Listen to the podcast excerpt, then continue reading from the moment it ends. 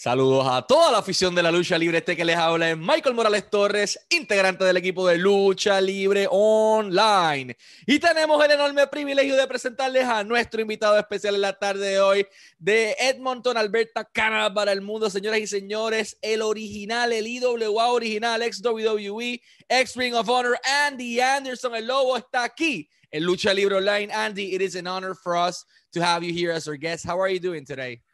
I'm doing good. Saludos a todos. That was quite the introduction. Thank you very much. I, I love and I miss the passion from the, the the Spanish speaking, the Puerto Rican people. So to hear that was was awesome. Thank you.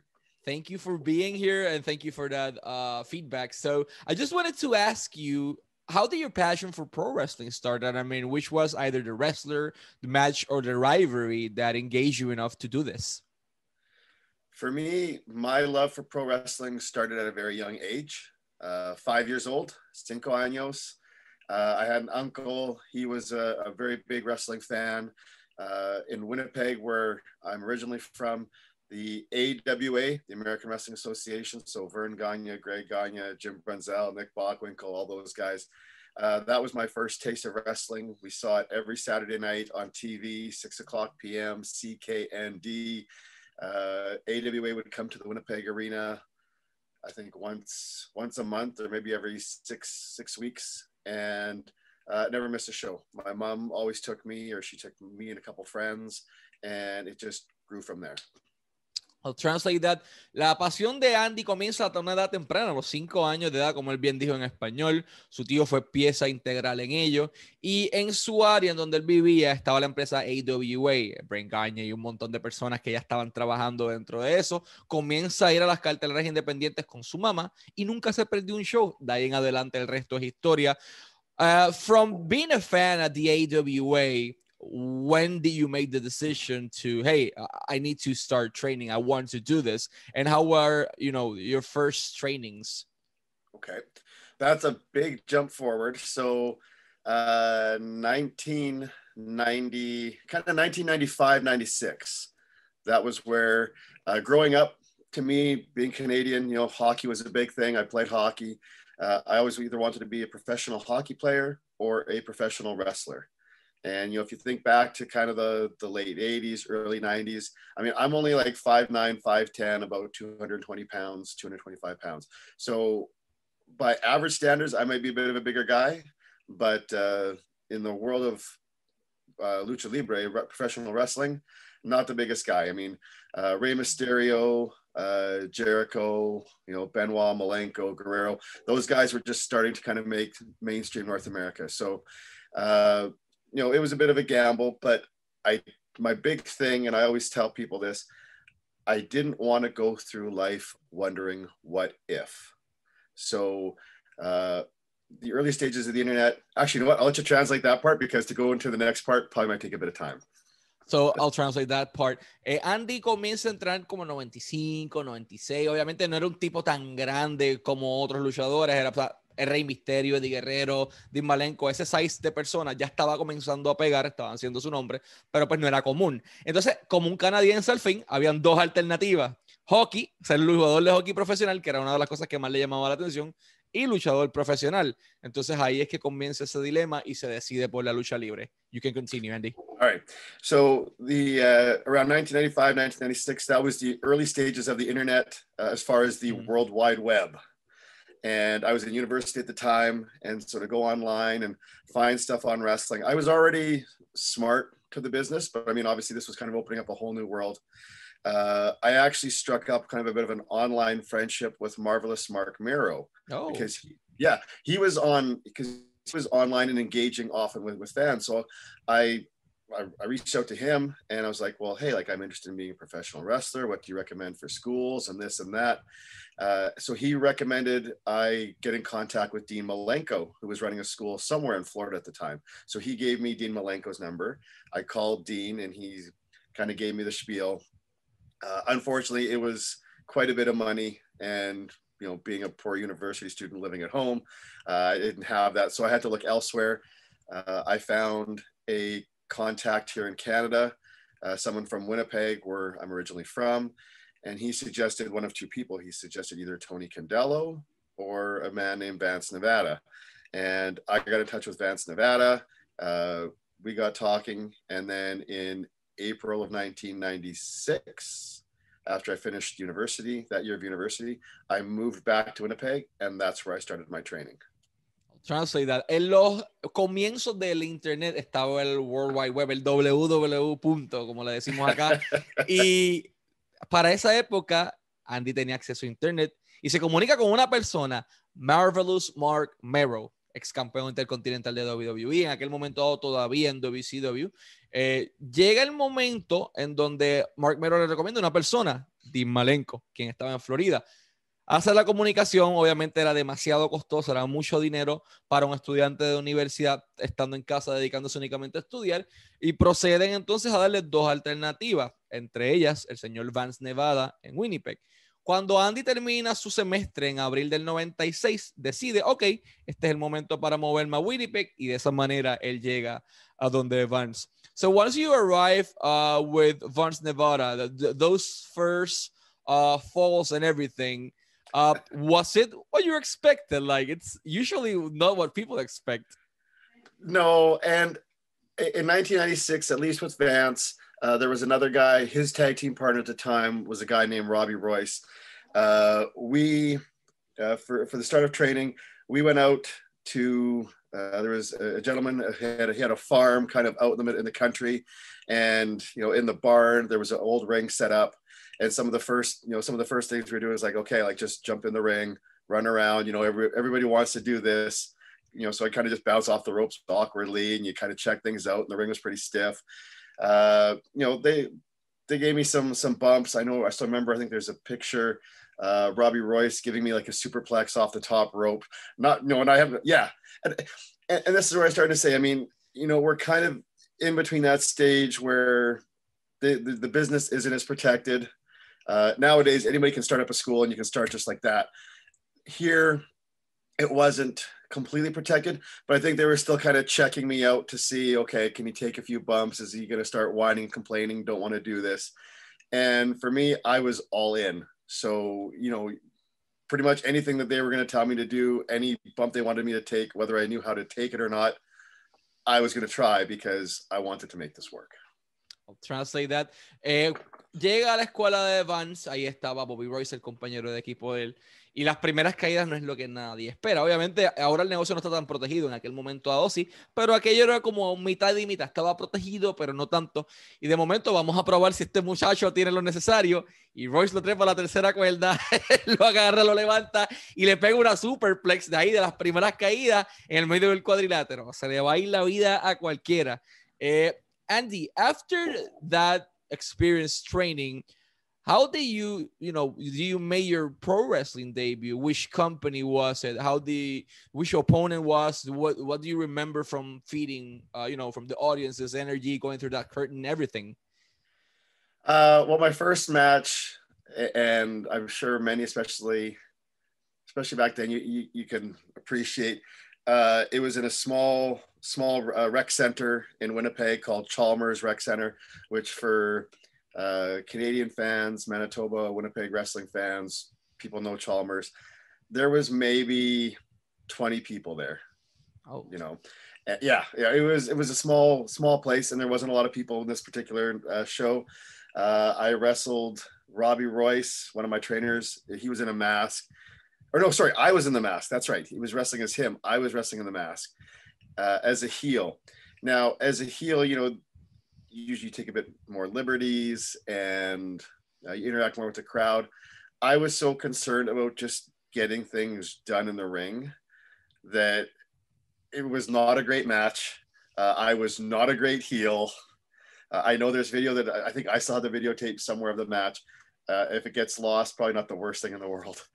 Um, but but to get in the ring to come out, it, it was a good thing. I mean, it's when you're under a mask and that's not what you're looking to do like we did that more to, to protect protect me versus you know oh this is going to be the gimmick under a mask um, i think i think it was probably my second or third match after that where i actually came out uh, they gave me the name jt atlas so that was my first official wrestling name jt atlas uh, to kind of come out to that and be like a, a fresh face you know, milk and cookie babyface to kind of get the reaction there was was probably a lot cooler than the actual debut.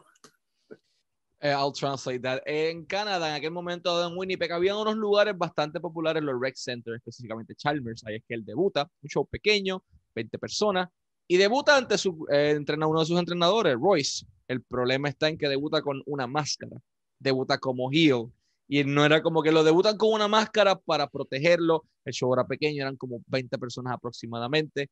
Y como él dice, si la lucha, si la grabación se pierde, no es lo peor que podía pasar. no es lo que le esperaba. Eh, pero eh, ese, fue, ese fue el debut. El debut de, de las personas por lo general no es nada de lo que ellos esperan.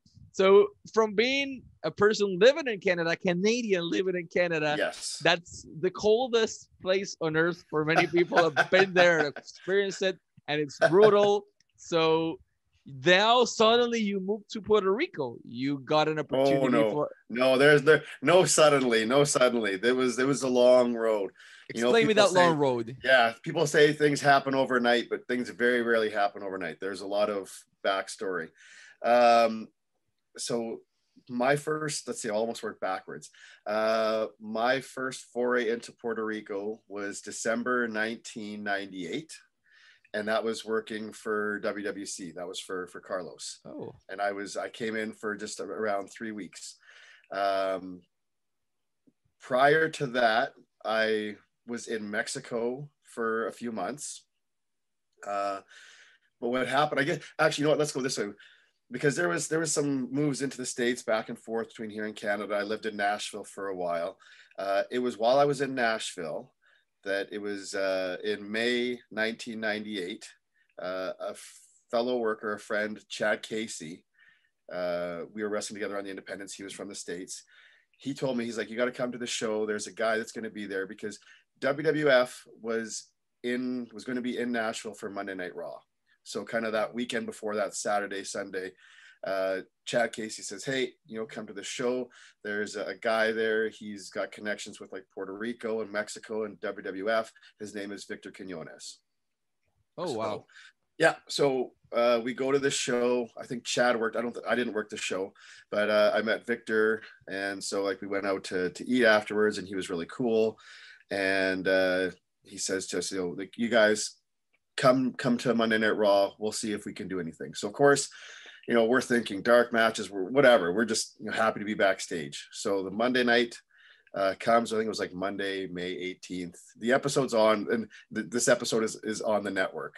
So at least I don't know if it's still everything's getting deleted, but anyways.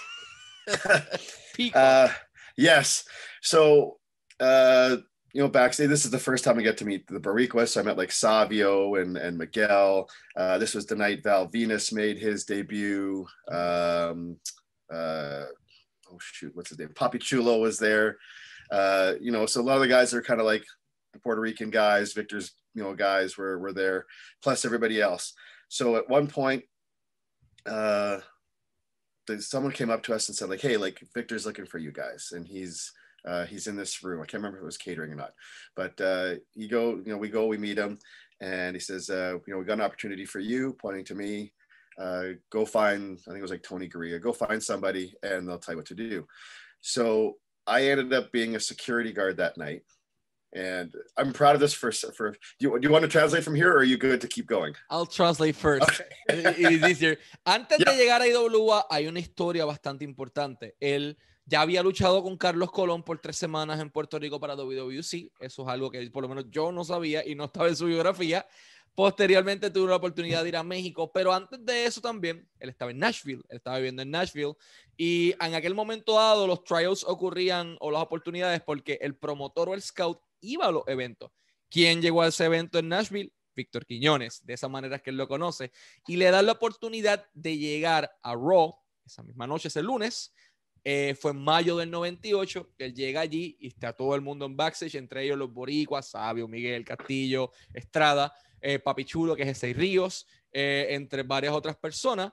Y de repente Quiñones llega, los mira y dice, eh, tengo una oportunidad para ti. Y señala a Andy. Andy tiene una oportunidad. tenemos un trabajo para ti como seguridad. Claro, un trabajo como extra en WWE, eso es una oportunidad excelente. Así que vamos para encima, dijo Andy. Now you can continue. All right. So, uh, yeah, so you're gonna be a security guard. And what's cool is I'm gonna start this off. To me, I'm proud of for two reasons. Uh, one, you know, most times when we see the extras, you get like that one spot where something happens. That's it. You get yeah. your butt kicked, whatever. Uh, I was featured throughout the show, which I don't know if that's ever happened with an with you know an extra like that. And uh, the other cool part of this was as a security guard, my role was to keep Stone Cold Steve Austin out of the building because at this point he was deep people. in his feud with Vince McMahon, of course. So if you go back, it's it's a fun thing to to watch. But uh, you know, I go through do the thing with Austin. He beats the crap out of me. Uh, whatever. We spend the rest of the show. I'm with some of Nashville police. We're we're looking for Stone Cold Steve Austin. We're going to get him arrested. By the end of the show, he has to apologize to me. Uh, I'll let you go find out how that ends. Not how you think. Um, anyways, so that was that. That was cool. Everybody thought it went really well. Um, basically, Victor says, he says, look, he says, uh, you know, you know, when you're done in Nashville or whatever, if, if you, you know, if you're looking, if you need some help, he says, I'll, I'll do my best to help you out. Okay. So that was cool. So fast forward a few months um, to end of August, 1998. I'm still living in Nashville. At the time, I didn't have work papers. I didn't have a visa or anything. I just crossed the border and I was just working all the independence, doing whatever I could. So I could only be in the United States for so long. So I had to go back to Canada. And I had driven down, I had my car. So before I left Nashville, uh, I called Victor and I can't remember if I called, if I left a message. I said, look, like uh, I'm heading back to Canada. This is what's going on. If there's anything you can help me with, that would be great. And cell phones were still, you know, big blocks. So I mean, like I had one, but it's not like it was getting used. That was in case of emergency. So two days I drive back. I drove back to Winnipeg, uh, and I was staying with my grandma. So when I got to her place, uh, she has a message. She says, "Oh, this Victor Quinones called, left you a message." So this is two days. Like, you know, I called, I drove, left Nashville, got back. So I called him back. He says, "How would you like to go work in Mexico?" When do I start? Did, didn't matter. Whatever. When do I start?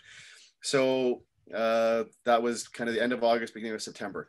Beginning of October, I was in Mexico working for a promotion out of Monterrey called Triple L. Uh, there was a wrestler, his name was Antifas, and it was uh, his mom that, that ran the promotion. So Antifas was there, Super Crazy was there, Tarzan Boy was there. Uh, we get the CMLL guys. So I got to work. I got to work with Negro Casas. I'm like, you know, basically the who's who yeah, I got to work. You know, I'm trying to think of names, but if you you drop names, I probably worked with them. Uh, Zorro was there, Rey Bucanero was there, all the guys. Um, I did that for for a couple months, for two months. Went back to Canada.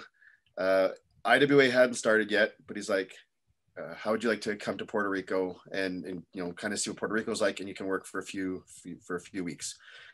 Uh, with uh, Carlos Colon's promotions. So I said, sure. Um, beginning of December, I flew to Puerto Rico, and uh, that's where I first met Ricky Santana, Fidel Sierra, Brett Sanders, Glamour Boy Shane, and those were kind of the boys. And so for three weeks, I was doing shows with WWC. Um, I think I worked with like Bad Boy, and I was doing like tag team stuff with Frankie, Frankie Lancaster, I think. Frankie Lane, Frankie Lancaster. Frankie. He used to do WCW. Anyways, and I was doing stuff like with uh, with Ricky and, and those guys. So I worked for three weeks there, and that was kind of my first official start into Puerto Rico. I'll translate that. Eh, llegando ya a la historia de, de Raw. ¿Contra qué, persona tiene que evitar que entre al edificio? De todas las personas, Stone Cold Steve Austin en su punto más caliente. Él fue un guardia de seguridad que estuvieron eh, anunciando y mostrando todo el show. Tiene un rol que tiene que dar la policía. Stone Cold tiene que disculparse con él. Les dice, vean el show, no les voy a decir cómo termina. no termina bien, obviamente, Stone Cold al otro lado. Y él estaba trabajando en Estados Unidos sin una visa obviamente en aquel momento de tener la oportunidad de ir a Canadá por una cantidad de tiempo fija, llegar en vehículo, por tierra, que eso fue lo que hizo, llegó con su carro y cuando llegó el momento dado de que su tiempo estaba pasando, pues tengo que devolverme a Canadá para hacer todas las cosas de manera legal, llama a Víctor Quiñones porque Quiñones le dijo, oye, si necesitas algo, me llama. Llama a Quiñones, le dice, mira, eh, yo me voy a regresar a Canadá, eh, si surge alguna oportunidad, eh, te lo agradeceré. Y se fue. Andy va guiando a su casa dos días llega a casa de su abuela en Canadá y de allí, eso, desde que lo llamó, Hasta que él llegó allá, ya tenía el mensaje de Víctor Quiñones. La le dice, mira, tienes un mensaje de Víctor, un tal Víctor Quiñones. Ah, Víctor, perfecto, lo llama y Víctor le dice, oye, ¿qué te parece venir a trabajar a México? Y Andy dice, claro, cuando empiezo. Y entonces llega a México a, la promoción Triple L en Monterrey y allí tuvo la oportunidad de luchar con muchísima gente, Rey Bucanero, Negro Casa, estaba el Zorro por ahí también, lo mejor de lo mejor que había en México, gente del Consejo. Y posterior a eso, Víctor Quiñones lo llama y le dice, mira, todavía no está IWA. Eh, vamos para Puerto Rico para que tengas una oportunidad en WWE. La empresa de Carlos llega a Puerto Rico y allí conoce a Fidel Sierra, Ricky Santana, a Shane the Glamour Boy, a Sanders, todo ese tipo de, de grupitos, los boys como él le llama. Y así es que comienza su travesía en Puerto Rico. What do you remember of your first days in Puerto Rico, especially the crowd, man? Uh, everything's different here. Everything is different. Um, what do I remember?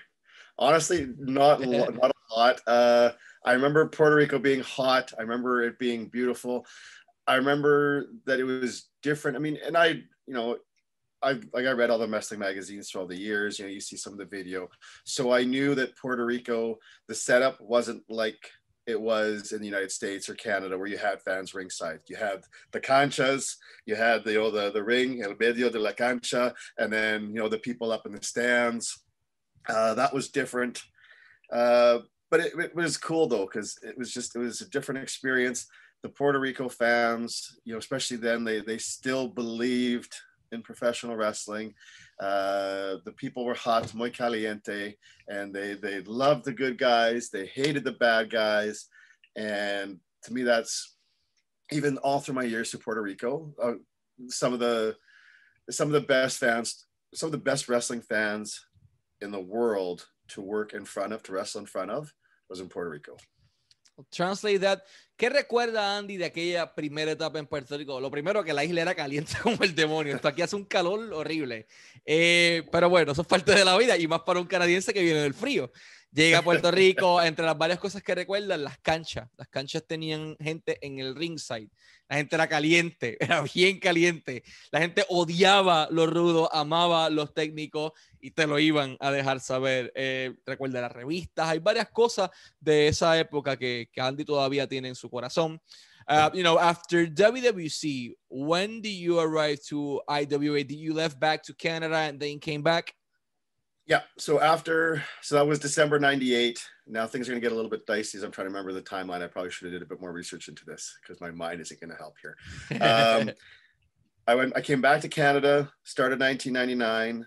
Uh, March, I went back to Mexico for Triple L. So I went for three months. I think it was like March, April, and May.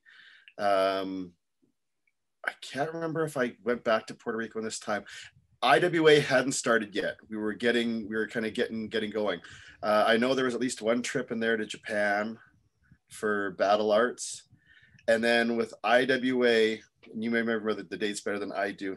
Uh, we did, we did a, a series of TV tapings. 99. So they brought it, yeah, that was somewhere in '99, and whenever, so that was kind of my return to to Puerto Rico. Um, I know we had like yeah, I'm trying to remember the names. We had like Ricky Santana. I remember Val Venis. Like they were a tag team. I think they were like the first tag team champions. Um, you know, we had some WWF guys there, and basically we were just creating content. I think what we did was we created about three months worth of TV. Um, I know there was like the, I think the couple of the Conchas in Carolina, the smaller one, the the Bajo Techo, the Carolina. I think that was one of the ones. Um, and I think we also did one of the bigger stadiums and that's where we were kind of filling stuff up as far as TV because the idea was they were going to run several months of TV before we started doing live shows. And then somewhere in there, I don't know if it was 99 or 2000, we all there was also the big uh, show, I think it was at Bithorn Stadium, Bithorn, where I was like Undertaker was there. Uh, Bithorn. It was Bithorn, era, yeah. Era Bithorn, sí. Yeah, yeah, and it was like mostly like all it was whatever I, I forget what the name of the show was. I know because there was another one with The Rock and Kane, but that wasn't. Yeah, no, no, no, no, no, because that was yeah. IWA was already running then. We yeah. were already going. Yeah, this was this was early. This was I think like early beginning IWA days. Uh, well, I remember with that though was uh, the very first match, like the dark match, if you will, was myself versus some young green guy. I think his name was like Peter the Stripper or whatever. That's Apollo. Yes, yes, it was. and, and, I and I and I love this for two reasons. And, and I love Apollo, and I mean, and he's gone on to so many great things. I mean, like dude's just massive. Um, we had the very long ramp way to the ring because I mean the if you remember the the ring was closer to the the uh, the stands, but we had like the big WWE style entrance. So they had you know everything up here. We had the long entrance. You had to take a golf cart kind of around uh, to get to just to walk in. And I remember, I don't know if Apollo remembers this. I remember Victor because Paul, he was doing the Peter the Stripper thing, right? So he, that was part of the almost like the Alex Wright kind of dancey stuff. And I remember Victor telling Apollo, like, don't do that. When you come out, you know, like carry yourself well, be serious. So I came out, and I mean, I'm like a Benoit Malenko guy. I'm, you know, serious and whatever. And I remember Apollo coming out, and then at one point he started doing it, and the crowd started booing. I was like, oh, I mean, it was. It, like I said, I think he recovered and did all right, but it was just one of those things. So we had the match. Uh, I think it was a it was a good match. I know I went over, uh, and that was a good show there. We did the TV tapings, and then that's from that point, it was basically IWA. That was it. I think I did a couple trips to Japan, a couple more trips to Japan for uh, Battle Arts, but then like I was IWA for life. I'll translate that story. Eh, posterior a su salida de WWC, eh, usó varias cosas. Tuvo la oportunidad de ir a México de vuelta, fue a su primer tour en Japón con Battle Arts. Y de momento llega el momento de que IWA finalmente existe, lo traen a Puerto Rico de regreso. Comienza IWA a trabajar eh, para el 99. Eh, entre las múltiples cosas que hizo, eh, luchó en el show de Undertaker en Puerto Rico en el Beaton. hay una historia en particular porque su, la primera lucha un dark match y fue Andy Anderson contra Peter el Stripper. Peter el Stripper era el León Apolo, actualmente era el primer personaje de Apolo. Y Andy recuerda, entre las cosas que Víctor, las direcciones le dio, Peter salía haciendo su baile y sus cosas, eh, y, y le dice, no, no hagas eso. Entonces Andy sale bien serio, Malenco, Benoit, enfocado, vamos por la rampa bien larga, por ahí para abajo, y de momento Peter el stripper sale y dice, ah, se jodió la lucha. Eh, la gente empezó a lucharlo y después de eso, pues sí hizo unos tours de regreso a Japón para Battle Arts, pero fue prácticamente un IWA guy for life, como él dice posterior a eso. Um, you know, IWA was a pretty particular company. Uh, how complicated for you or easy was adjust, you know, living in Puerto Rico versus being a nomad because you were basically in Mexico, Nashville, Canada, Japan, everywhere. Yeah. So how complicated or easy was the transition to living in Puerto Rico? It was easy. It was easy. First of all, it was Puerto Rico. Okay. And to be a young guy on an island where you're mm-hmm. minutes from the beach, you know, and basically your full time job is to wrestle. And, you know, you talked about being a nomad, about being on the road. Uh, for I always enjoyed being on the road. I never, you know, I mean, it, it's tough and it's rough on the body, but I always enjoyed the road trips. I always enjoyed the flights, the hotels. That was never an issue for me. But with Puerto Rico, because you know it's a small island, uh, that was one of the best parts. Though was that no matter even if you're going across the island, um, I'm trying to think of like some of the town, like Mayaguez or something. You know, if, if you're based out of uh, like San like the San Juan area and you're going across the island to, to Mayaguez, it's a couple hours, but at the end of the night, you're still back home in your own bed. So it didn't matter where we were going on the island. We were back home every night. So, you know, whereas a lot of the, again, you used to nomads where you're traveling, it's like a different hotel every night. Eh, it, again, I didn't mind that, but it's still a lot better when you could come back home every night. So Puerto Rico was awesome for that as a territory that, you know, that we were fortunate enough we could work so many different towns but yet it was never more than a couple hours drive. I mean, you're either going across the island or if you're going up into the mountains, a lot of times I know those are a bit longer drives just because the roads weren't always the best or it was two lanes. Like, uh, was it like Barranquitas? Is that one of the ones that was up? Barranquitas. Barranquitas, yeah. I know there's a few other ones in there, but yeah, like to go up to that took a bit more time. But yeah, end of the day, you were always back home. And that's, I'm sure anybody in the wrestling business will tell you that's an awesome thing.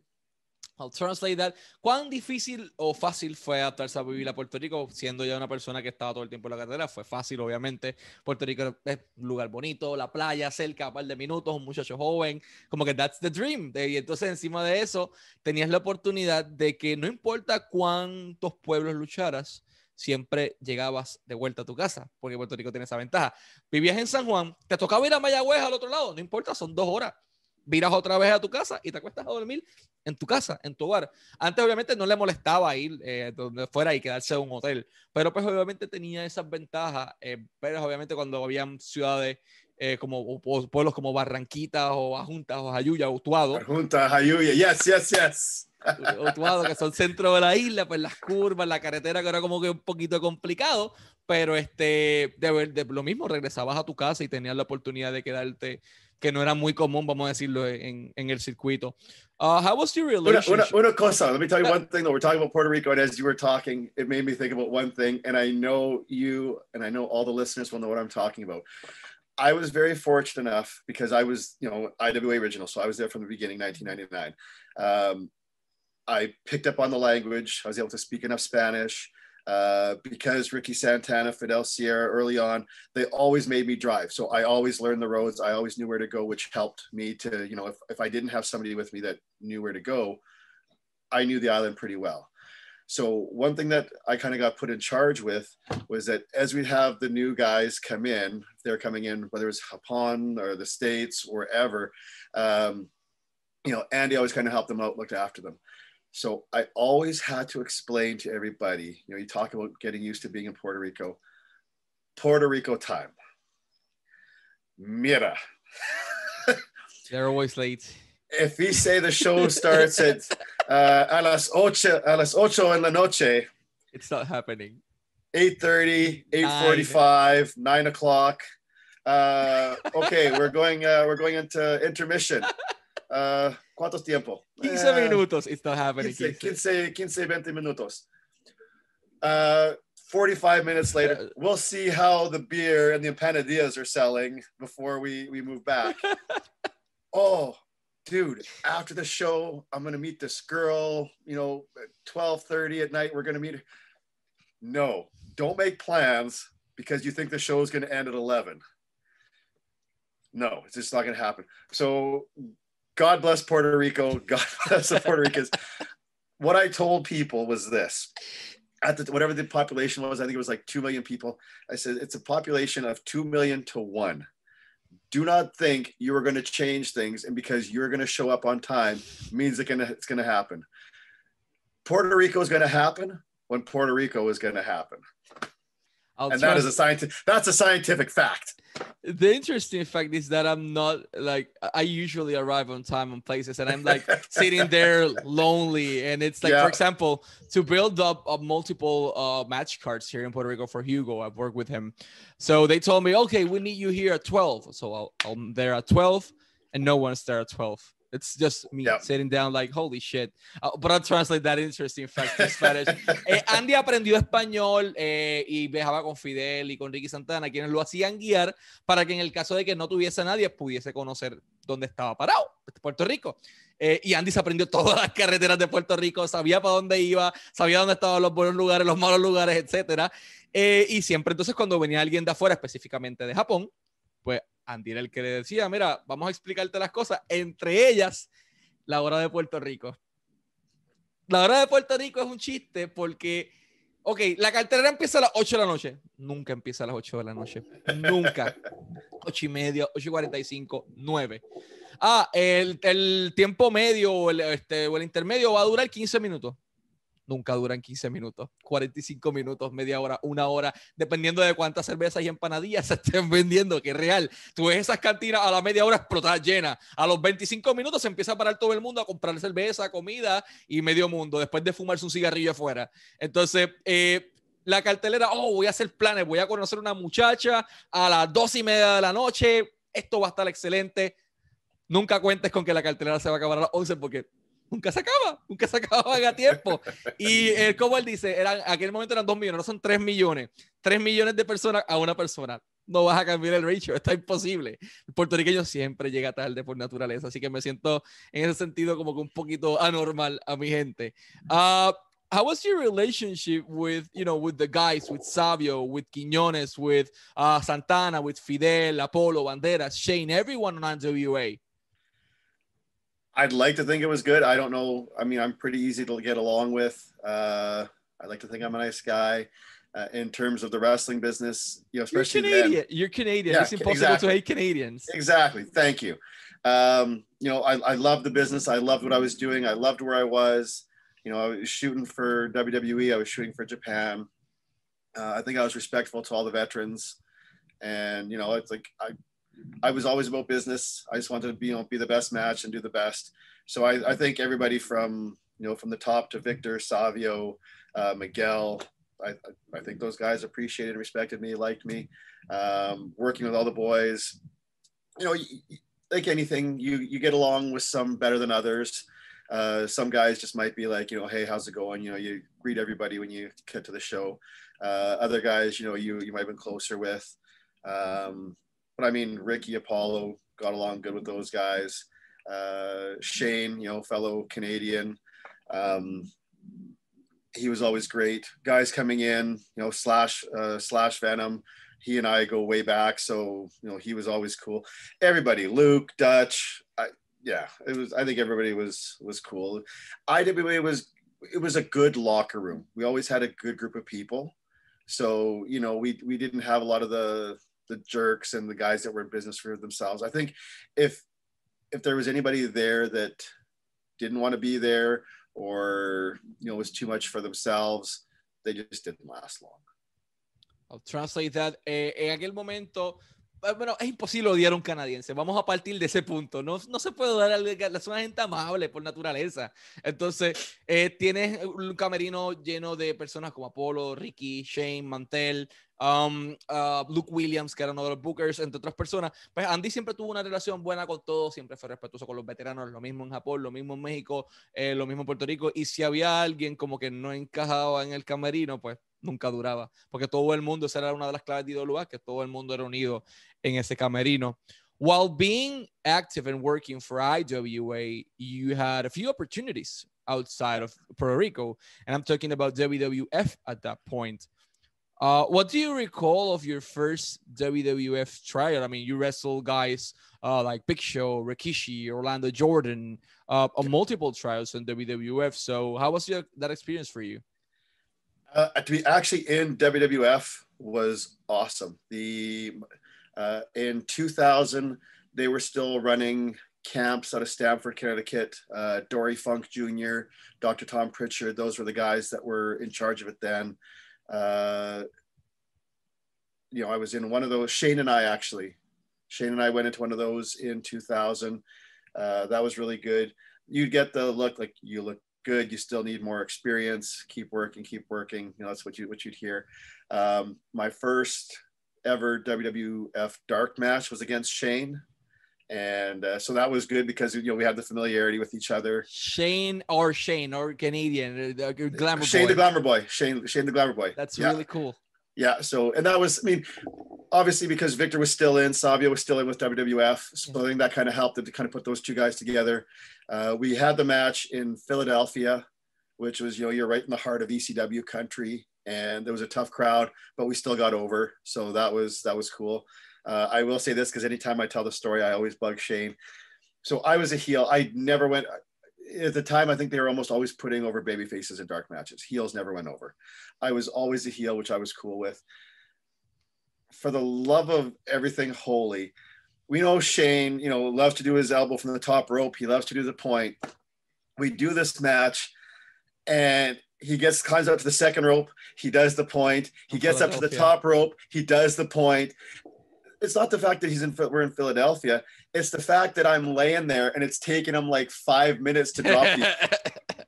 like I could have sat up Undertaker style, looked at my watch, and be like, "Dude, like, come on, let's go," and then lay back down, have him drop the elbow. So you know, it was it was it was a good match, and that's why I was just like to poke fun at Shane, and he knows it too because that's nothing that he doesn't doesn't know. But uh, Shane and I worked each other the first night.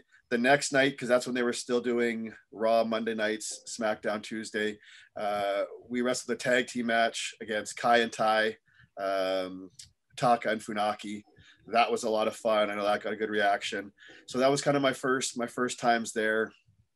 Uh, other matches uh, was yeah, who do we say? Uh, Rikishi was one night. There was uh, Brett Dale, who was in WWC. I worked him in a dark match. And then my other set of dark matches, uh, Harry Smith, uh, Davey Boy Smith Davey Jr. Boy. Yeah. And he was still quite young then. This was up in Canada. I worked him in a dark match. And then the following night was SmackDown. That was the Orlando Jordan match. So those were kind of like my six official WWE non IWA kind of matches. And it was great stuff. I didn't care what I was doing.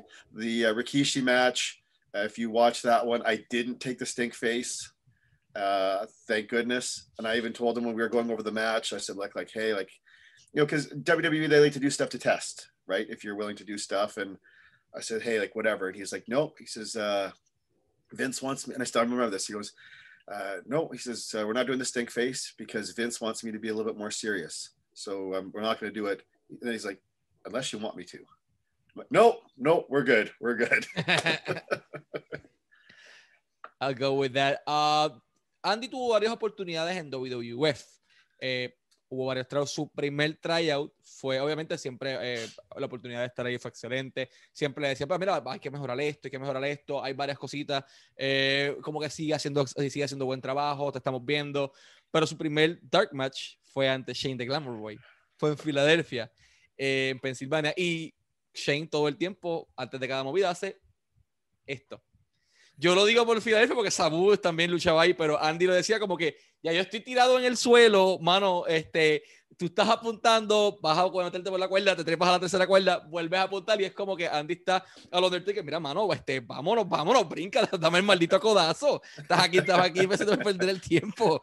Eh, pero tuvo varios dark matches. Eh, Harry Smith, que actualmente es Davey Boy Smith Jr., Rikishi, um, Orlando Jordan, uh, Brent Dale, que estaba con WC también, WWC. Uh, pero el de Rikishi me parece interesante porque en aquel momento Rikishi daba el Sting Face a todo el mundo. Eso era clásico. Eh, hay un detalle. Para la suerte de Andy, para su buena suerte, Rikishi no estaba dando el Sting Face ya porque Vince le pidió ser serio esa noche o, un poquito más serio. Y Andy dice, mira, pues yo estoy dispuesto a hacer lo que sea, este, porque a WWE le gustaba probarte, este, a ver cuánto estaba dispuesto a aguantar. Uh, y él dice, pues mira, lo que haya que hacer lo hacemos. No, no te preocupes, no hay que hacer Sting Face porque uh, Vince me está pidiendo que sea un poco más serio, a menos que tú quieras que te Sting Face. No, no, no, no, no, no, no, créeme, estamos, estamos bien. Eh, y esos fueron como que sus seis tryouts oficiales con, con WWE. Do you, you know, going back to IWA, do you expected the company to be as successful as it was, you know, in your first days? I, I'd like to think so. I think just being optimistic, uh, the fact that it was something relatively new and different from what WWC was doing. I mean, um, you know, WWC, it has its stranglehold, it has its place in Puerto Rico and it ran a certain way. Uh, I would compare, you know, for the wrestling enthusiasts that know, you know, like IWA was kind of, and for obvious reasons, was more WWF, more attitude, more sports entertainment. WWC was like more NWA, more wrestling focused than the CMLL. lights, the story. Yeah, it, it, was more wrestling focused than entertainment and glitz and glamour. Whereas IWA, it was kind of that more modern kind of parallel approach to WWF, where we, we had the wrestling, but we were jazzing things up a bit. There was more of the storylines and the lights, and the production was was higher and better. So you know, like to me, like it, it was going to work. I mean, and, and it did, obviously. So I'll, I'll translate that. Eh, le pregunto a Andy si él pensaba en sus primeros días que IWA iba a alcanzar el éxito que tuvo. Él me dice, pues obviamente sí, siempre hay que ser optimista al respecto, pero tú veías a WWC que era más enfocado en NWA, Consejo Mundial de Lucha. En lo que es pure pro wrestling, eso era WWC. Pero tú veías IWA y era más enfocado al estilo WWF, Attitude Era, el show, las luces, la pirotecnia, las promos. Eh, y eso fue una de las claves de, del éxito de, IWA. Uh, after multiple years with the company, suddenly Andy Anderson, you know, parted different pathways from the company. Uh, yeah. Why that happened? Was it your decision? Uh, what happened with that? So it wasn't my decision, but what they what I what was told, what I was told, uh, was just that they they wanted to give me a break from IWA. I'd been there from the start, and they just it was one of those things. Just like right now, like we don't know what to do with you, and you've just been here so long. So it's like let's you know take a break from Puerto Rico, and then you know we can you can come back and we can freshen things up, which makes sense. I mean, back in the territory days, you were in a territory for six months, a year, you know, then you would move to the next territory. So it always kind of keep things fresh. And I was fortunate enough. I, I was, to me, I always thought of myself as um, a utility guy, upper mid card, where, you know, I could be just as credible. You know, I could work the opening match, but I'd be just as credible in the main event.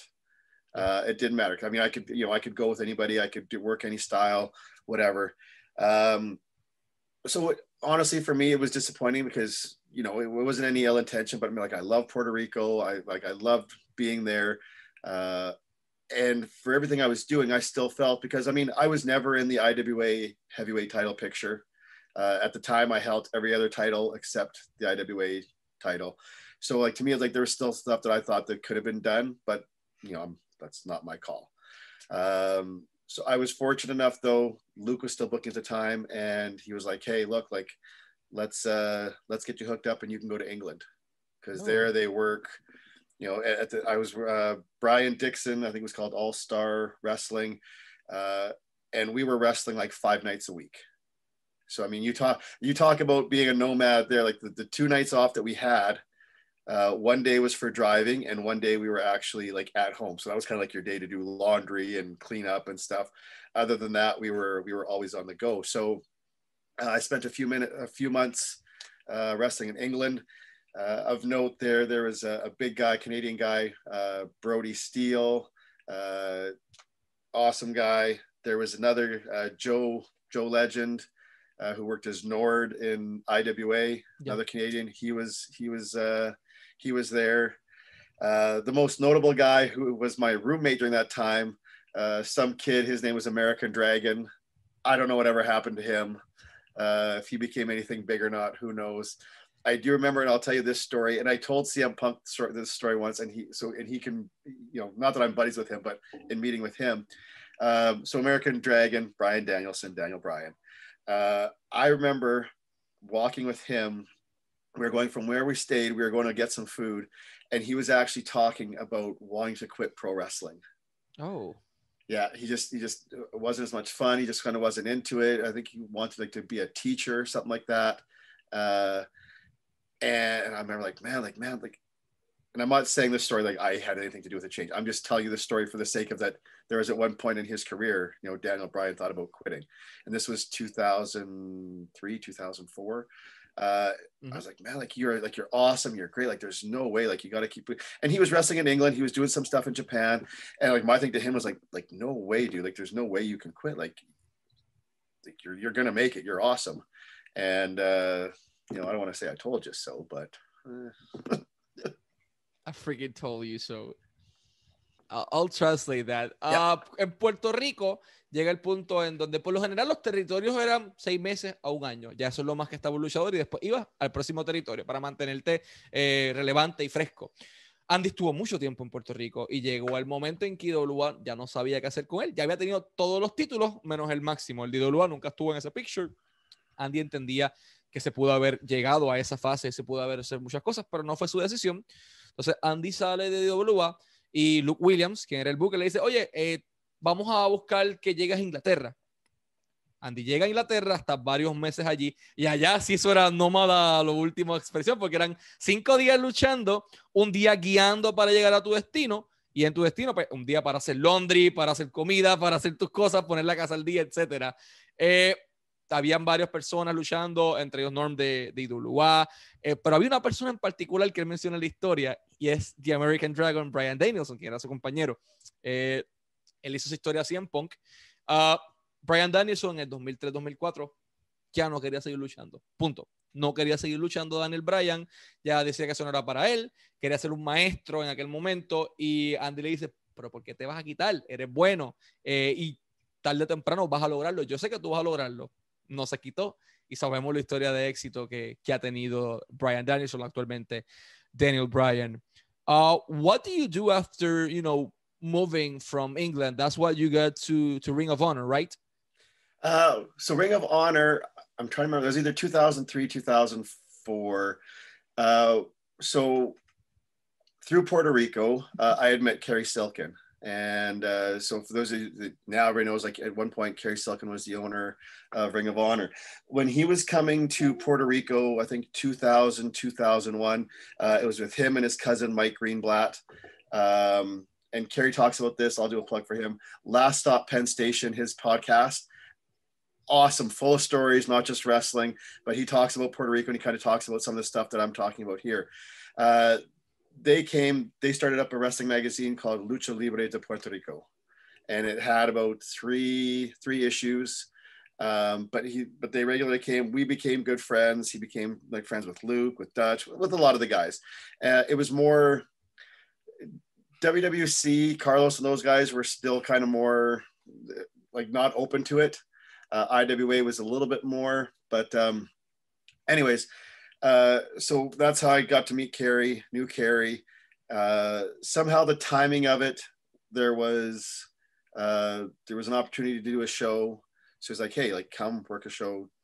Okay, cool, yeah, sure. I mean, and at this time, Ring of Honor was still in its infancy. It was still one or two years in. It was still new. Uh, so I went. I you know I worked a match. Uh, it was New Jersey, I think. New Jersey. Uh, anyways, I worked a match uh, against John Walters. Uh, I went over. That was my one match in Ring of Honor. So I always joke I'm undefeated in Ring of Honor.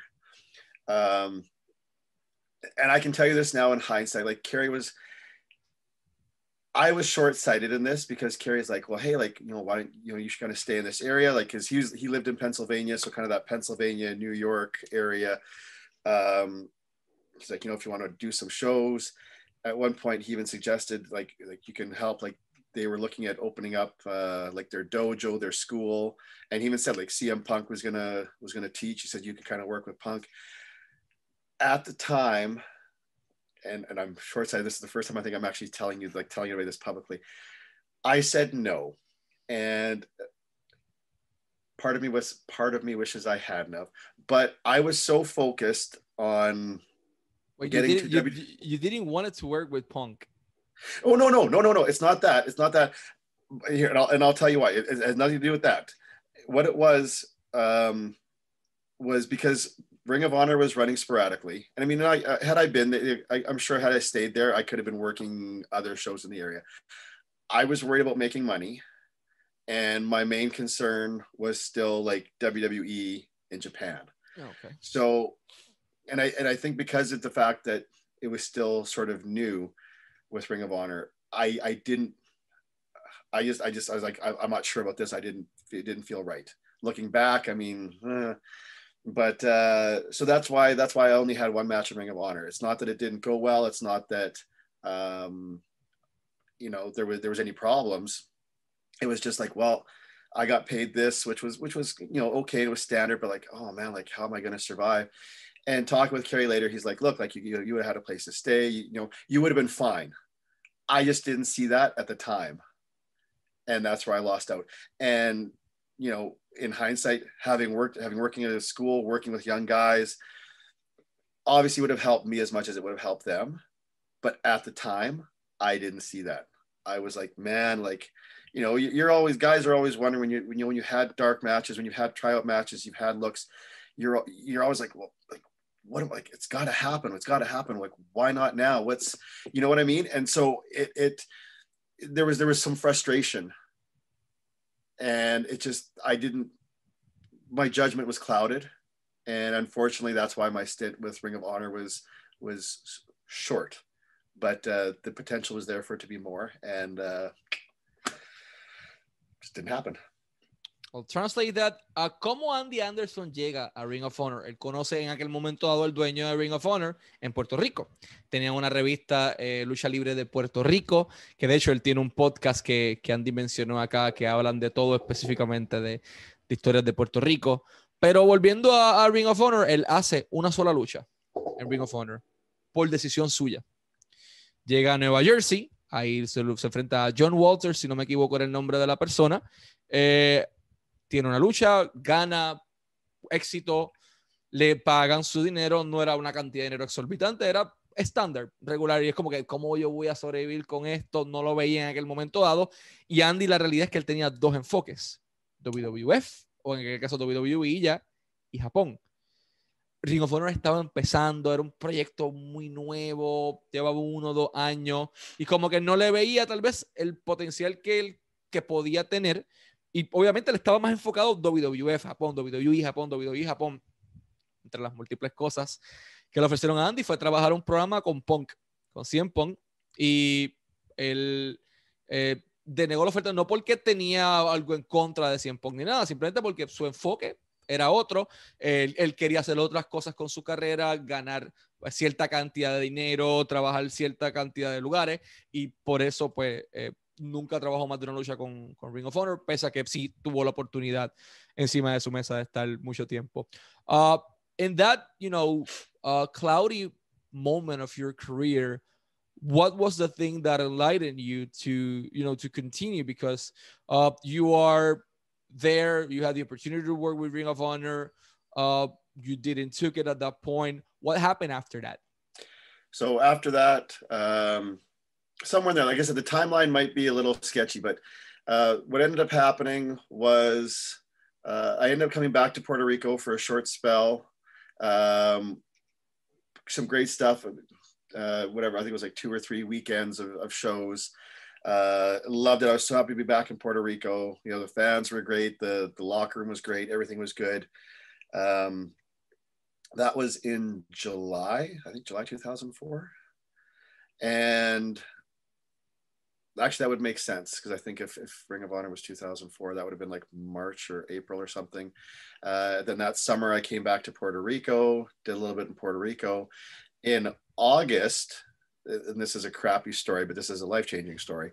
Uh, in August, I had gone uh, away for a weekend uh, I was seeing a girl at the time. She she actually lived she lived in the states. She came down to or she came up to to visit, and uh, so we went to get away for a weekend, and we went about an hour and a half from uh, from Edmonton. Uh, there was a place. There was a water park, and we going down one of the water slides. Uh, it's got uh, it's one of the water slides where you can like ride on the tube. Mm-hmm and whether this makes a difference or not for, for me, but it, it says, it says, you know, like people bigger than 200 pounds shouldn't ride on the tubes. And I was whatever I was like, I would not, I mean, not, you know, I was probably 220, 230. You were not even 230. I, I was probably like more like in 215 because okay. I could kind of carry myself around, around that and, and look bigger. So maybe 215, whether that made a difference or not, I don't know. But anyways, going on the water slide, uh, my girl, the girlfriend at the time, she had gone down first I went down after. I'm taking a turn and it flipped. And when I flipped, I went headfirst into the water slide and it was a loud thud. And I know I, I blacked out momentarily. Uh, I got to the bottom and when I hit the water, I came back to. So for the couple moments that I was kind of blacked out, you know, whatever. And this is how I know it was a large thud because as I'm coming out of the water, uh, my the girlfriend and one of the lifeguards were standing there, and they're like, "It's like I'm coming out. Like, are you okay?" And I said, "Yeah." I said, "I just, and I'm tough guy, whatever. I, I, I'm I'm fine. I just, uh, you know, because we heard a big, you know, we heard a loud thud." So I mean, if you're outside in a water park and you can still hear a loud thud, mm. you you know it's loud. And I'm like, yeah, no, no, I'm fine. Meanwhile, like I, I got like a like a massive headache already. I'm kind of woozy, but yeah, yeah, no, I'm fine. I'm fine. Uh, so they go, okay, so whatever, we carry on with our day. My head's a mess. Uh, that was whatever, like a Saturday. The I think the Sunday, you know, we we drove, came back home that night. Went out with some friends, and I was at a bar. We were at a bar, and I remember I had my arm around her, and she's like, we were standing there. She's like, "Are you okay?" I was like, "Well, I mean, I'm not okay, but I'm." Oh yeah, no, I'm fine. She says, "Because it really feels like you like you're putting a lot of weight on me." So I was having trouble standing, but I was like leaning on her. She was shorter than me, so I was leaning on her for support. Um, got back, you know, went back home. And it's like, you know what? So maybe we should just go to the to the hospital and check things out. And I, my head, I never felt so much pain in my head before. And so we went into the hospital. They had me there. I was there most of the night. And keep in mind, so this is 2004. You know, head trauma is not a big deal at this. It doesn't have the attention it does now. You know, like the Concussion Legacy Foundation and you know all the concussion protocols. There's nothing like that. So I was there overnight. You know, I had the, the, the you know the pain. I had a I had a concussion. Um, at one point, they gave me a needle with a, a painkiller, and she said she could see my face. My face was like because I was in so much pain all night. And she said she could just see my face relax, I think, as it was kicking in, because finally all the pain and the pressure was was being released. Uh, after that, a couple days later, I went and saw my doctor, and he was like, you know what, like you shouldn't wrestle anymore because that's just you know too much and so that in effect this this chapter of of andy anderson that's kind of where things ended. So as far as like anything back to ring of honor to wwe japan that was done. So. Wow. I'll translate that. And due to a water slide. That freaking sucks. Let me. Yes yes. Okay uh por qué motivo llega al final la carrera tan exitosa, llena de potencial de Andy Anderson, no fue una lucha. Andy, eh, su novia, él, él, va a visitar a su novia, eh, coinciden y deciden ir a, un parque acuático. La chorrera eh, decía que no debían montarse personas de más de 200 libras. Andy pesaba 215. No era mucha diferencia. Se tira a su novia primero en la chorrera, cae a la piscina. Andy va, Andy se tira y llega el momento dado en que gira y la cabeza golpea la, chorrera. Afuera, o sea, una chorrera cerrada, que se supone que no haga ruido. Afuera, ellos escucharon el ruido, escucharon boom, un estruendo y cae Andy a la piscina como oído, dolor de cabeza.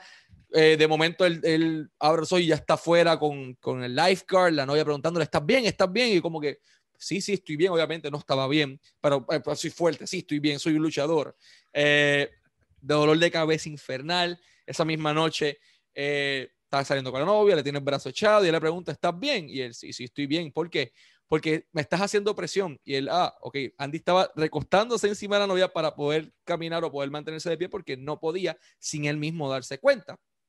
¿Qué hay que hacer? Hay que llevarlo al hospital Andy llega al hospital, le dan unos medicamentos, le inyectan eh, un painkiller por vena y de momento tú ves la cara de él que pone esto y como que empieza a bajar el dolor y empieza a liberar el dolor poco a poco.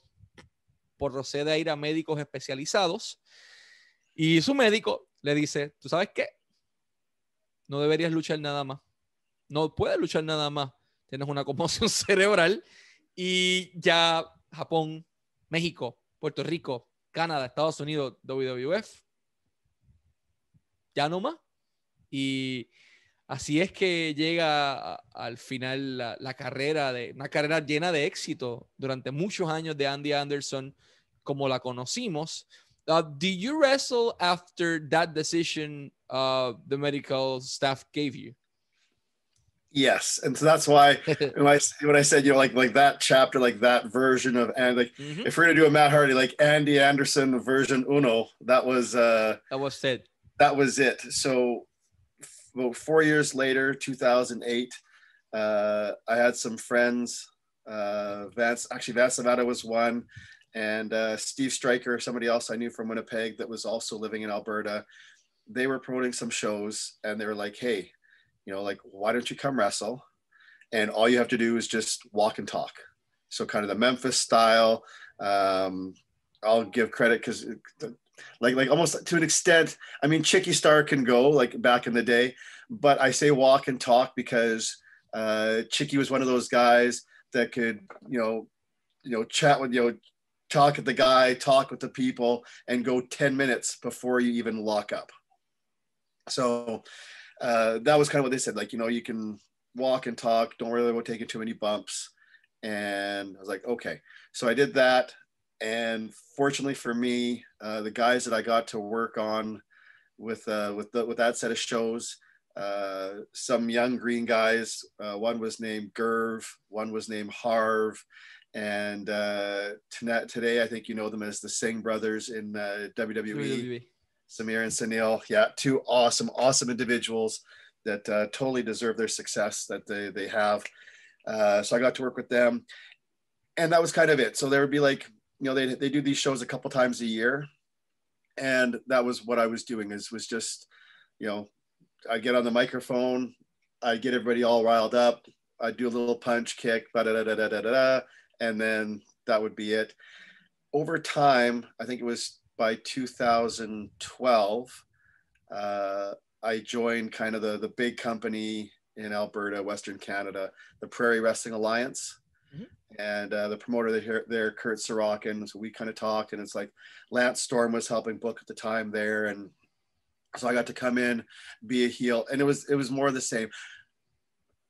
They did monthly shows, so we, we did like you know one or two shows a month. So I could you know I'd be like, okay, I'll do a little more, I'll do a little more, but nothing like Andy Anderson version one. I wasn't doing a lot of crazy stuff. It was more just uh, working smarter, maybe not not necessarily harder. So whatever I could do on the microphone, whatever I could figure out storyline wise to get more heat that way, that I could do less in the ring. Kind of, and that's and that's what I done. So since so since then, um, that that was what I would do. So one to two shows a month, and uh, you know, I got to be on top. I got to be a champ. I got to help put guys over. It, it didn't matter to me. Like I've I've wrestled and lost to women. I've wrestled and lost to guys that are 100 pounds. Uh, I've had people pin me three times in five minutes. I, whatever, but I still, you know, and, and anybody that that's associated with PWA, anybody that knows will tell you, I still have the heat. And so that's the one thing taking away from version one is that Andy Anderson version 2, I've had to work much, much smarter. I'll translate that. Eh, sí, Andy llega a su fin la carrera de Andy Anderson versión 1.0. Entonces, la nueva versión de Andy eh, surge cuando sus amigos le dan una oportunidad en una empresa local en Canadá. Allí entonces comienza a trabajar más en el micrófono, más hablando, caminando, haciendo poco en el cuadrilátero, pero más para ir soltándose poco a poco nuevamente y mantener la audiencia aquí, mantener el público aquí molesto todo el tiempo. Tuvo la oportunidad de trabajar con varias personas, entre ellas eh, Hard Sira y Good Sira, que son ah, los hermanos Singh en WWE ahora mismo, ah, que dice que se merecen todo el éxito que están teniendo. Y posteriormente llega a PWA, la empresa grande de Alberta en Canadá. Ellos trabajaban una o dos veces al mes. Eh, Lance Storm era el libretista, era el booker. Y él dice que hizo de todo, tuvo la oportunidad de, ser campeón, de estar en la lucha estelar, de perder con mujeres, de perder tres veces en cinco minutos, de perder con tipos que pasaban 100 libras, elevó talento, fue campeón, hizo todo, pero no había ni una sola persona en ese roster que tuviese más hit que Andy Anderson. El tipo más odiado en el edificio era, ese, era Andy Anderson en Canadá en esa nueva versión. Andy, do you got to, you know, officially retire from pro wrestling? No, not yet. I uh, it's funny because people talk about this. I don't think that I ever will. No one and, and, and, no, well, and, and that's and that's a large part of it, and, and that's so even up until uh, like last year, so 2020, uh, I wrestled in January and February. I had a we had a big uh, anniversario card for PWA that was set uh, in March, the, the, third week of March that was supposed to happen. It didn't happen, obviously, because everything got shut down. Mm-hmm. Um, but at least having wrestled in January and February of 2020, I can say that I've wrestled in four different decades. and because the 90s, the 2000s, 2000, 2020, yeah, holy so shit, four four decades. Um, and at least for my style and for what I do, for what I believe I can do, you know, to step in the ring, not to embarrass myself, not to embarrass my opponent, not to embarrass my com- the company. I would like to think that I could still, well, even right now I know I can, but, but down the road, there's always to me, there's always something you can do. So you know what? It's it's like even if you like step away from the business for several years, I'm not going to say I'm retired. I'm just inactive but you know when when things hopefully get better soon and uh, PWA can start running shows again, I want to be there.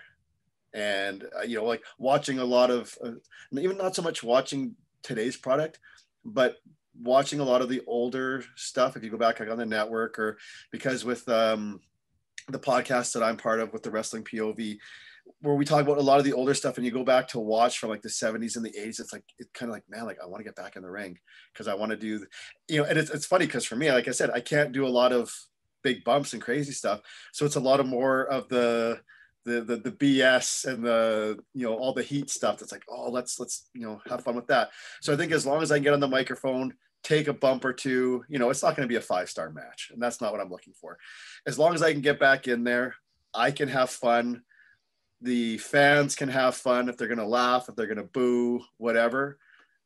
At the end of the day, that's what it's all about. So as long as I can do that in some regard, I don't know that I'll ever retire. Translate that. Al igual que muchos luchadores, nadie se retira realmente de la industria. Si tú puedes estar como agente, tú puedes estar como manejador, tú puedes estar en promoción, tú puedes estar luchando en otras capacidades. Andy dice, no, yo no me voy a retirar. Él sigue haciendo sus roles, sigue trabajando y ha luchado en cuatro décadas diferentes, 90, 2000, 2010 y ahora 2020, porque luchó en enero y febrero en PWA. Eh, tenían un show grande de aniversario en marzo, pero se canceló por la pandemia. Obviamente la pandemia destruyó todo, pero él está seguro que cuando vuelva a PWA, él quiere estar ahí otra vez, él quiere estar ahí siendo el la persona más odiada del edificio, obviamente trabajando más inteligente, como dijo anteriormente, y menos físico, o sea, el micrófono, hablar eh, a las personas, hacerlas ganarse el odio y mantenerlos aquí constantemente. Um, Andy, you mentioned something pretty interesting, and that's wrestling POV. You're part of a podcast. That's yes. a certain way of, you know, be still being part of the pro wrestling industry while being inactive due to the pandemic. So, how did that concept happen, and what uh, can we see in wrestling POV? All right. Well, wrestling POV, they've the wrestling POV network uh, has been around for about five years now and uh, there's Rick Serrano the third, Tony Diaz, uh, Tony. I think shoot, we just talked about this the other day. I think he's in New Mexico. Uh, Rick is in New York, and you know Tony was a worker. Uh, Rick was a manager. They've had this thing going for several years, just talking a lot about wrestling, focusing on WWE. Uh, then eventually they brought in another guy from here in Alberta. His name is Tom, the, the legend T. James Logan. Um, so I knew Tom from him coming to PWA shows, and he would do his own thing. He was doing podcasts, he was doing interviews. Uh, there's also uh, Elio Canella. He's kind of the, the producer, and he's out of Toronto, Ontario, Canada. So we're we've got a you know we're from all over, and where we're at now. Let's see if I can get this right. Uh, Rick and Tony do a show every Saturday that basically covers everything WWE. Uh, anytime there's a major pay per view, uh, we like for WWE or AEW, uh, any of us that can get on afterwards, we do aftermath. So that reviews the pay per view. Um, every Wednesday, there is WPOV quarantine, and that one is with myself, Tom, Elio. We usually have a couple guests, and I mean, we've had we've had Luke, we've had Savio, we've had Shane, we've had Ron Fuller, we've had D'Lo Brown, uh, Dan Crawford. We we've had a list of of guys, and it just continues to grow. And and WPOV quarantine, which is my favorite show. Uh, that's how I first got on. Tom approached me and says, "Hey, do you want to be a guest?" We're uh, we pick random topics and we discuss stuff, whether we're talking about angles or heels or history, whatever. It's a very, um, it can be whatever, it can be whatever, but it's always very positive. It's, I always say it's, it's for the love of the business. That's kind of how I describe that. So, um, you know, we can focus on individuals, we can look at concepts. And the other one we do is WPOV Global. And that one is also with uh, TJ, Elio, and I. And uh, we look a little bit at Impact, maybe a little bit at New Japan, but our big focus is on AEW Dynamite. So that usually comes out Thursdays, the day after um, uh, Dynamite airs. And that's basically a review. And uh, it, it I'm an old school, more of an old school guy. How savage are you rating AEW? No, yeah, no, you know, you know what? And, and this, okay, and I'll say this: like, I try to be positive. I, I get frustrated, and but I, I think, uh, you know, I don't know that I'm the target demographic, or I'm well. If they say 18 to 49 or whatever, maybe I am, but uh, I, I don't feel I, I feel I feel AEW caters more to the internet wrestling community than the general global audience. And I think my thing with it is now I'm not a you know I'm not a WWE uh, I guess fanboy seems to be the new cool word to say, uh, but you know for people for for people to come along and be like oh AEW is the greatest thing ever, uh, this this this this and this and it's like you know oh these kind of angles these kind of stories these kind of characters and it's like no no, it, it's not. And don't, you know, if, if that's your thing, awesome. But don't try to tell me it's the end all be all uh, that's better than WWE and everything else because at the end of the day, you know, they say, oh, the Wednesday Night War, AEW has got their best of the best and they're going up against NXT. Now, you know, Hunter may have said, oh, it's not going to be a war or whatever, and AEW's winning for whatever that's worth. But you've got your best of your best. You're not even drawing a million people, and you're beating essentially you know, developmental we'll territory. Developmental by a hundred thousand viewers or less. So are you are you winning in terms of a win or loss? Yes, if it comes down to that. If you and I are playing a game of, of, of a basketball and I get 21 and you get 19, you know, is, is a win. A win is a win, but it's it's it's not anything big. And to me, you're not creating. To this point, you're not creating lots of new fans. You're getting the people watching AEW. You're getting the people watching WWE. You're getting the people watching both. But you know, even WWE, I mean, they, they, can pull in some extra viewers from Bad Bunny and stuff or whatever that's going to be worth. But at the end of the day, you know, we're not getting millions of new viewers going, oh, I got to see this Kenny Omega. Oh, I got to see this. I got to see that. It's just not happening. So I, I, I, I'm, I'm glad it's there. I'm glad there's guys and girls that, that, uh, that get work, that get paid, that get national, you know, global TV exposure. Um, but it, yeah, there's some things, it, it's hit and miss for me. We'll leave it at that. I'll translate that briefly. Uh, Andy Anderson tiene Wrestling POV, es parte de los podcasts que tienen eh, reviews de WWE, reviews de los pay-per-views, de los programas semanales. Andy tiene dos shows con ellos, eh, uno los miércoles y uno los jueves. Los miércoles pues, hablan de todo un poco, un tema en específico. Han tenido invitados como Luke Williams, han tenido invitados como Sabio Vega, entre otras personas. Los jueves es el día de destrucción, eh, en donde tienen el, el, el Wrestling POV Global. Ahí hablan de New Japan Pro Wrestling, hablan de Impact, Ring of Honor, lo que esté pasando, pero trabajan en IW Dynamite. Andy le hace una crítica muy interesante a Dynamite. Él dice, mira, no es que sea fanático de WWE o lo que están haciendo, pero soy un o soy old school en la manera de pensar. Hay cosas que no se están haciendo bien. Y te estás celebrando todas las semanas una victoria de gané, gané, yo gané. ¿Realmente ganaste? No estás haciendo fanáticos nuevos estás ganándole al territorio de desarrollo o la tercera marca, para que no se ofendan, de WWE uh, por 100 mil o menos. ¿Es una victoria o no es una victoria? Hay que analizar el contenido y todo. I also want to say something else in Spanish. Wrestling POV está disponible en todas sus redes sociales. Lo puedes encontrar en Instagram, lo puedes encontrar en formato de podcast de igual forma. Andy Anderson lo puedes encontrar en Instagram como eh, I'm That Guy CB. 247. TCB, TCB. I'm oh. that guy, TCB. I'm that, I'm that guy, TCB. 247 I'm that guy TCB247. Uh, Twitter, Andy Anderson PWA. En Twitter, Andy Anderson PWA. Y de igual forma pueden conseguir la mercancía de Wrestling POV a través de prowrestlingtees.com slash wrestling wrestlingpov, prowrestlingtees.com slash wrestling wrestlingpov. Andy, uh, before we go to our last question, for us, it's been more than an honor to have you here as our guest. Uh, so thank you for that. Uh, last but not least, what do you think the pro wrestling industry as a general need to do uh, in order to attract a bigger fan base?